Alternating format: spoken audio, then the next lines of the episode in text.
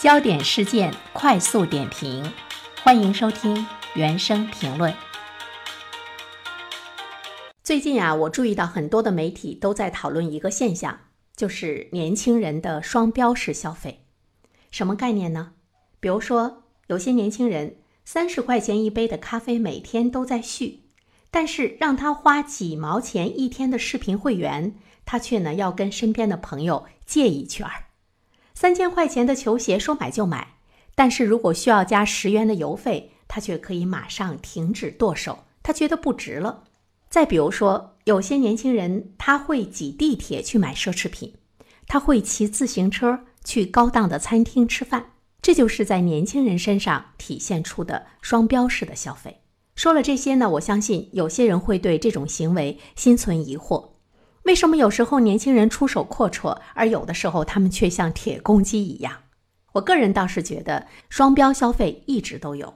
比如说我吧，是一个中年人，我自己也一直是双标式的消费呀。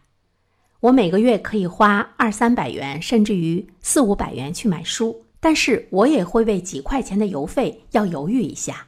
所以我觉得我们不应该把双标式的消费认为是年轻人的一种消费的特点。我们也不应该把这个精力天天放在年轻人身上，看他们这儿也不顺眼，那儿也不顺眼。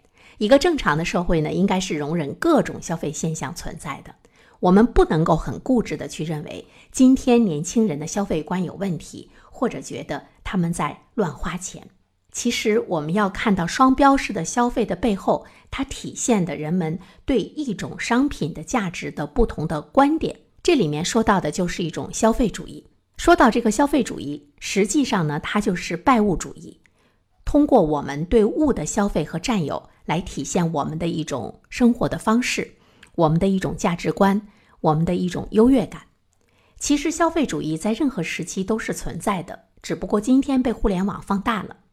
像今天互联网上的直播带货呀，社交平台的分享啊，它让信息的流动更加便捷了，人们可以很轻易的知道。年轻人的消费动向和他们的消费特点，那么再加上网络购物平台在算法的加持下，精准的投喂刺激消费，所以呢，消费主义难免就会走红，会引起呢人们的关注。但是不管怎么说，我们能看到今天的年轻人，他们是崇尚呢个性的消费，愿意给自己认为值得的事物去花钱。比如说，同一个商品，一个人觉得很贵，不值得入手。另外一个人呢，就觉得很便宜啊，值得买。那么大家为什么会有这样的感受呢？这就是基于我们自身的一种心理的感受。比如说，你谈恋爱的时候，你非常珍惜那个人，隔一阵子呢，你可能不喜欢他了，在你的生活中你不那么看重他了，你甚至于觉得他在你的生命中没有那么有价值了。其实这个人他变差了吗？没有，只不过是你不看重他了。所以你看重什么呢？什么都有价值。在这里面想跟大家说一个故事哈，说有一个男孩拿着一块石头出去售卖，他呢先到街边卖，有很多人问，出的价一个比一个高，可是呢这个男孩没有卖。第二天他把石头拿到更高档的店里去卖，得到了比昨天还高的价格，但是呢他还是没有把石头拿出去卖。第三天。他又将石头拿到了更高平台的地方去售卖，这个时候呢，石头的价格就越来越昂贵了。比如说，他把它拿到了珠宝店去卖，这只是一块很简单的石头，它怎么会有越来越高的价格出现呢？这就是在告诉我们，价值其实是由我们自己来决定的。这块石头正是因为有人出了高价，而男孩并没有因此将它卖出。所以呢，它成了人们广为流传的一种稀世珍宝。真正的价值呢，是取自于你的内心。只要是你看中的，尽管平淡无奇，它一定就是有价值的。我们的消费也是一样的。最后，我想说的是，在现实生活中，年轻人的消费比想象中是更加成熟和理性。我看到媒体的一份报道，九零后已经成为攒钱的主力军了。年轻人月均储蓄一千六百二十四元，创三年来的新高。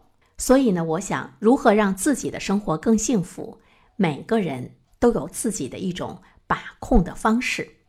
而作为一些老年人倡导的那种理性消费，它绝对不是意味着省吃俭用，过那种苦行僧般的生活。